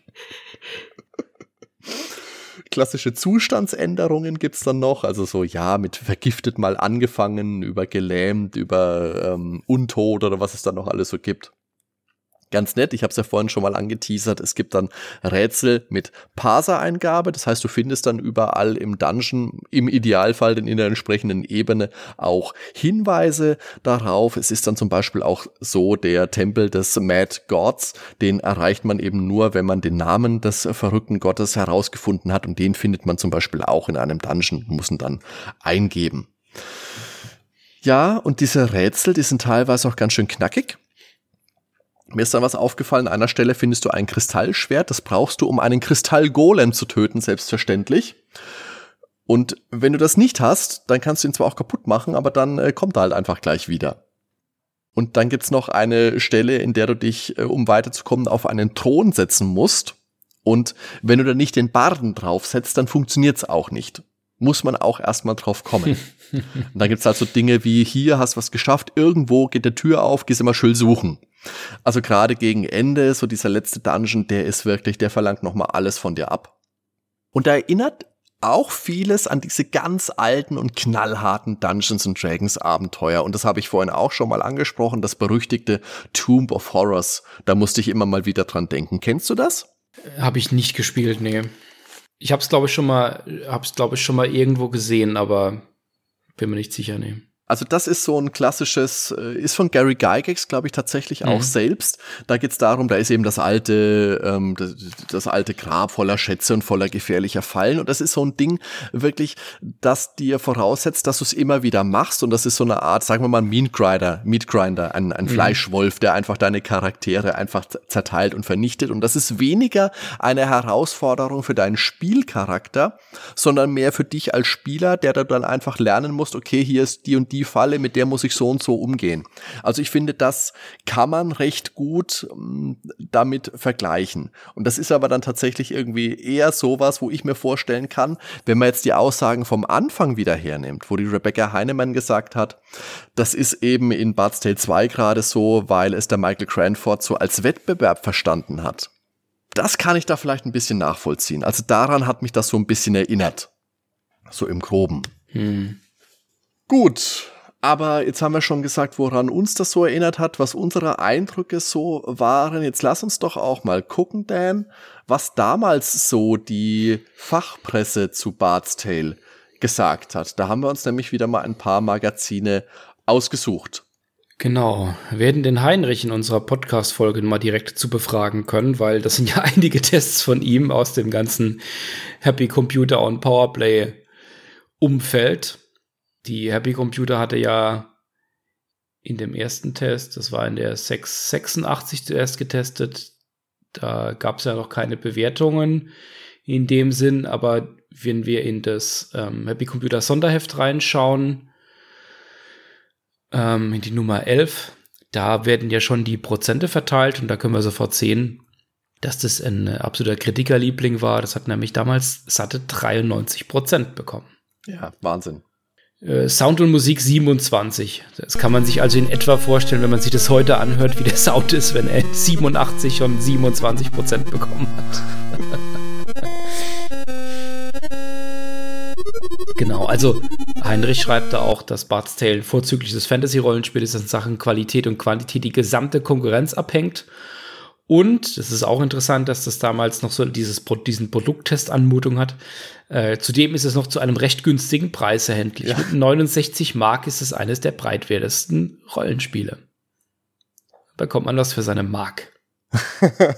ja, nicht so wie bei äh, Final Fantasy VII Remake ja. Teil 1 von äh, 17 für 70 Euro oder so. ja, aber es ist trotzdem auch interessant, dass das da drin steht, weil das ist wohl wirklich auch ein, ein wichtiger Bestandteil der Wertungen gewesen, weil ich habe jetzt hier dann noch den Test aus der ASM 886 vom Manfred Kleimann. Mhm. Und da steht auch im Text, also machen auch Sie sich auf in eine Fantasy-Welt, die Sie für 70 Mark billig erwerben können. Und ansonsten schreibt er in seinem Fazit, Fazit eines langen Diensttages. The Bard's Tale zählt wohl zu den besten. Also auch interessant, hier wird schon The Bard's Tale gesagt und nicht mehr ähm, Tales of the Unknown, sondern wird schon direkt gekürzt. Zählt wohl zu den besten und intelligentesten Programmen, die ich bislang gesehen habe. Die Macher, also er arbeitet auch viel mit Anführungszeichen, äh, dieses Spiels werden sie sicher eine, das ist wieder, goldene Nase verdienen. Dafür haben sie aber auch ein wahres Kunstwerk geschaffen, an dem sicherlich viele ihre Freude haben werden. An diesem Programm stimmt einfach alles. Vom Cover mit Lageplan, Ausrufezeichen, über das Handbuch bis hin zum Disketteninhalt. Grafik 10, Story 10, Vokabular Kommandos, was auch immer, Atmosphäre 10. Ja. In der Adventure Corner übrigens getestet. Eine zauberhafte Bartengeschichte. Ja, das war für, wenn man damals die, die Rollenspiele, die es damals so gab, kannte, war das schon fast schon zu bunt. Das war dann schon ein Adventure. Ja. Ja, es gibt, es gibt dann auch, also das sind die ganzen zeitgenössischen Tests. Es gibt im, im Amiga Joker kam es nicht ganz so gut weg. Da lag es so in den, im, im mittleren 70er Bereich. Das war allerdings dann auch schon etwas später die Tests. Also das wurde dann schon getestet. Ähm, 1, 2, 3 Dragon Wars. Ähm, da war der erste Teil natürlich dann auch schon nicht mehr, nicht mehr ganz so taufrig. Ähm, da hat aber Bart's Tale 3 und Dragon Wars haben da dann noch mittlere und hohe 80er Wertung bekommen. Das ist die, welche Ausgabe ist das denn? Das ist das Sonderheft 392. Ja, ja, gut, das ist ja auch schon sieben Jahre alt gewesen, das Spiel. Ja, ja. Das war damals, da war der Joker noch sehr breit aufgestellt. Da haben sie auch Atari, C64 und PC getestet. Mhm. Das war gar kein Amiga Joker, das war Joker Verlag. Das habe ich, das Heft. Müsste irgendwo noch in meinem Keller liegen. Was du alles für Schätze in deinem Archiv hast. Ja, ich muss da mal. An manche Sachen erinnere ich mich auch gar nicht mehr. Ja, es gab dann auch später in der PC Player 1294, also dann war das dann damals ja schon ein Klassiker, das erste Spiel. Äh, es gab ja damals, wer die PC Player gelesen hat, die Kategorie Hall of Fame, wo man damals schon so zurückgeblickt hat. Da wurde es auch nur mal sehr gut besprochen. Tatsächlich. Hm. Aber natürlich dann ohne Wertung, ja. Also hat auf jeden Fall einen damals eingeschlagen, war sehr erfolgreich und ja, gerade hierzulande bei der hohen Verbreitung des C64 ähm, ist es noch ein Spiel, an der sich heute noch sehr viele erinnern. Ja, unbedingt. Ich möchte jetzt noch ganz kurz, ich habe aus der ZAP 64 noch einen Test. Ähm, das ist das Weihnachtsspecial 86 und die waren auch voll zufrieden, haben eine 94 für das Ende, also für die Gesamtwertung gegeben. Value for Money auch 94. Und was hat's wohl gekostet? 14 Pfund 95. Disc only. das ist schon witzig. Der Pfund und die Mark. Ach ja, das waren noch Zeiten dass da ein britisches Magazin für ein amerikanisches Spiel in den mittleren 90ern was vergibt, war ja damals ja auch nicht so gewöhnlich ja, deswegen habe ich es nochmal rausgesucht, weil da haben wir in Pirates ja auch drüber gesprochen, da hatten wir die Zap 64 ja auch drin. Ja. Ja gut, aber dann ist natürlich die Frage, will man Bart's Tale heute noch spielen? Und da muss man erstmal kurz Luft holen. Weil es ist halt schon sehr, sehr oldschool. Es ist knallhart, es ist unverzeihlich, es setzt viel Planung voraus, mh, wann man jetzt den Rückweg einschlägt und besonders zu Beginn sind die eigenen Charaktere sehr, sehr verwundbar. Aber das macht auch viel Reiz aus.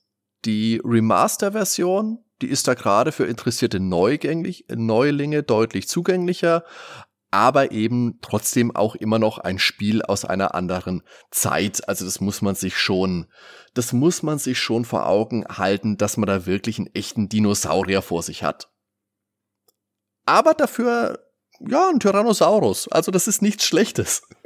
Ich selber kann jetzt sagen, also ich bin da echt hin und weg. Ich habe da ganz, ganz viel Zeit reingesteckt. Ich habe es über, äh, über GOG jetzt gespielt und ich habe jetzt vorhin mal geguckt. Ich habe ja, wie gesagt, Teil 1 hauptsächlich gespielt letzte Zeit. Ich habe da fast 30 Stunden rein versenkt. Und das ist letztendlich auch die Version, die ich euch allen ans Herz legen möchte. Wobei ein Purist natürlich dann die C64-Version vorzieht. Oder den Legacy-Modus. Ich habe wieder auf How Long to Beat geguckt und die geben für Teil 1 eine Spielzeit von 25 Stunden für die Hauptqueste an und 28,5 Stunden roundabout für äh, inklusive Extras. Und es ist einfach ein wichtiges Stück Spielegeschichte. Und das sich ja, das habe ich jetzt noch gar nicht oder haben wir noch gar nicht gesagt, dass sich in gewisser Weise ja auch mit zwei anderen Klassikern kombinieren lässt, weil da gab es ein cooles Feature.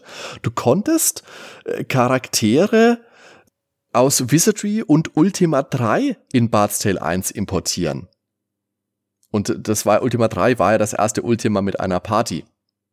In der Bard's Tale Reihe ging das sonst von, von Teil zu Teil auch, dass du deine Charaktere übernommen hast. Da gab es hm. dann eine extra Charakterdiskette in der C64 Version. Ja, und wir haben ganz am Anfang ja auch schon mal gesagt, dass das klassische Computer-Role-Playing-Game, insbesondere Wizardry, aber eben auch Bard's Tale großen Einfluss auf das JRPG hatten. Die dann das Prinzip natürlich vereinfacht haben, bisschen mehr Story mit reingebracht haben, besonders die allerersten Dragon Quest, aber auch Final Fantasy Teile lassen da deutliche Anleihen erkennen. Mhm. Natürlich auch die Fantasy Star Reihe, besonders Teil 1 für das Master System. Das hat ja noch diese 3D-Dungeons, wobei man da auch streiten kann, ob bei Fantasy Star nicht eher Ultima Pate stand. Da gibt's ja auch diese ausgeprägte Science-Fiction-Komponente. Und eine Draufsicht in der Oberwelt. Aber gerade eben diese 3D-Dungeons aus ähm, Fantasy Star wollte ich nochmal hervorheben, weil die Pixelgrafik echt schön ist und das scrollt auch sehr geschmeidig. Da muss man bedenken, das ist ja von 1987. Ich habe jetzt in der Vorbereitung gesehen für den Nintendo DS sind ja auch einige so Retro-Rollenspiele erschienen. Die Adrian Odyssey-Reihe von Atlas. Da habe ich lustigerweise auch ein paar Teile gespielt. Das ist so Wizardry und Bard's Tale mit Chibi-Look. Ist ein bisschen, muss man sich ein bisschen drauf einlassen, weil er diese Knuddelgrafik und knallhartes Gameplay, das ist schon irgendwie witzig. Und dann gibt's noch eins, das heißt The Dark Spire. Da ist das richtig, richtig düster und viel schwarz und, und grau und dunkel.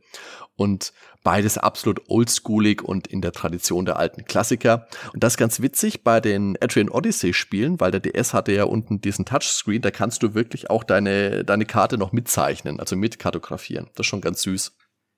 Also ich denke, das Original Bart's Tale, da kann man sicher mal reinspielen ich persönlich könnte es jetzt, also ich, ich, ich habe ein bisschen reingeschaut, aber mehr als, als historischen, historisches Interesse äh, äh, bekomme ich da jetzt auch nicht mit drüber weg, das dann heute noch so ewig zu spielen. Ich finde, die Grafik ist, ist okay für die Zeit, also auch aus heutiger Sicht kann man sich das jetzt noch so anschauen, wobei ich dann doch eher zum, zum Remastered jetzt dann tendieren würde, wenn man das mal spielt. Aber klar, man kann natürlich, äh, wenn man sich klassische ähm, Dungeon Crawler mal anschauen will, kann man natürlich bei den bei den äh, Spielen, die nur wenige Jahre später rauskamen, hat man natürlich schon deutlich mehr Komfort mit, mit Automap und so weiter. Also wenn man sagt, man möchte jetzt nicht unbedingt mitzeichnen und äh, möchte es vielleicht auch von, von, von der Steuerung, von der Grafik her etwas hübscher haben, ähm, der wird wahrscheinlich heute mit Bart's Tale vielleicht nicht mehr ganz so glücklich, aber es ist natürlich eine ganz eigene Erfahrung.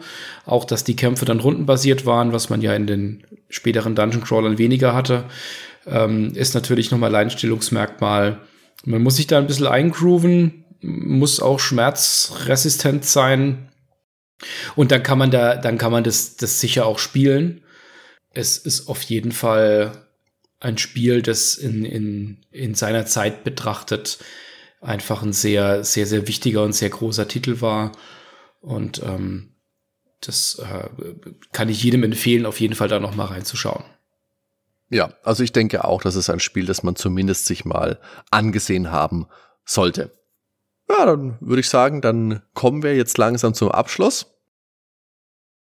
Also, ich denke, letztendlich kann man sagen, ähm, das Kartografieren und dieses liebevolle Auseinandersetzen, das bindet einfach an dieses Spiel. Und auch wenn man dann Jahre später in der Mottenkiste seine alten Karo-Zettel wiederfindet und sich dann daran zurückerinnert, äh, wie man vor dem flimmernden Monitor bis tief in die Nacht sorgsam jeden Schritt dokumentiert hat und aus einem Freitagnachmittag nach der Schule in gefühlten zehn Minuten der Sonntagabend geworden ist, dann kriegt man schon auch irgendwo wohlige Gefühle.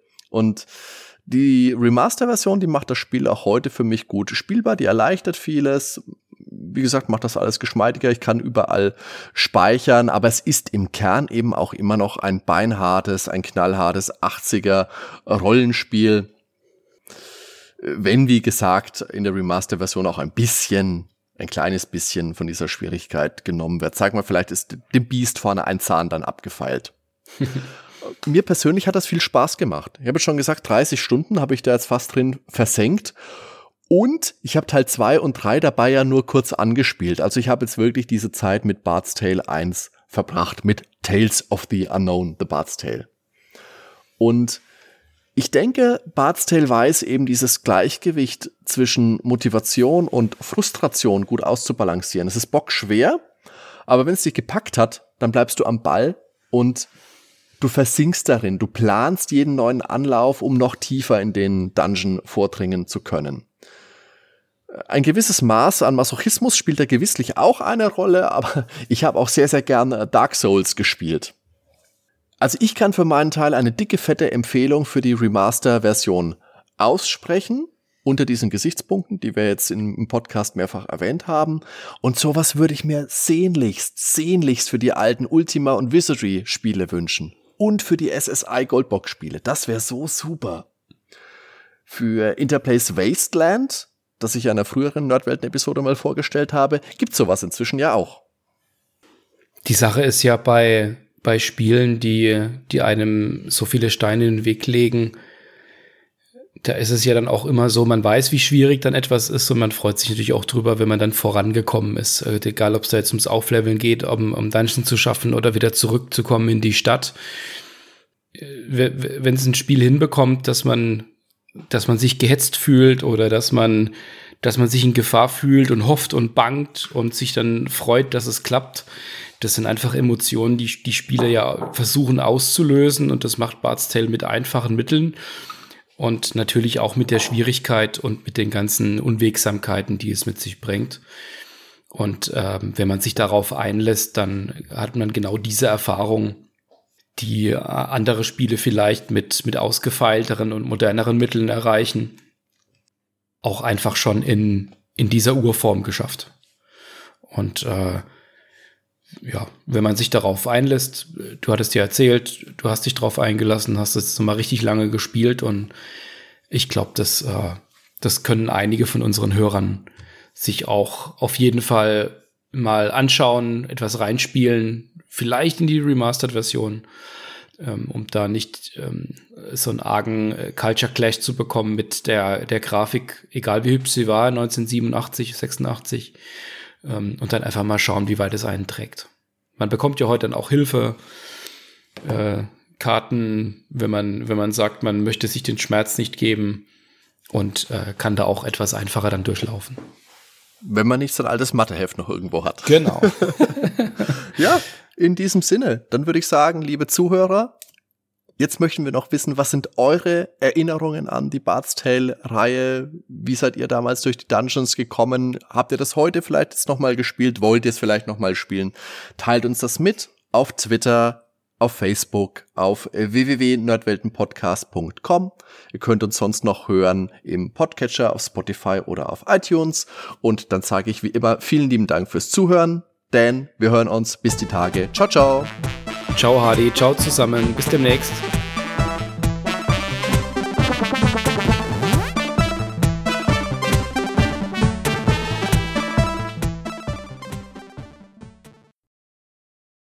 Ende der 80er.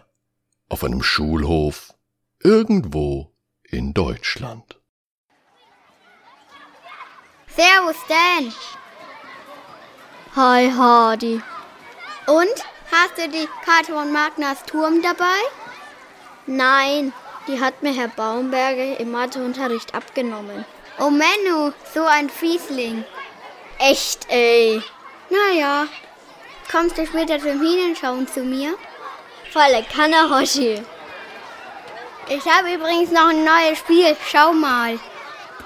Elite!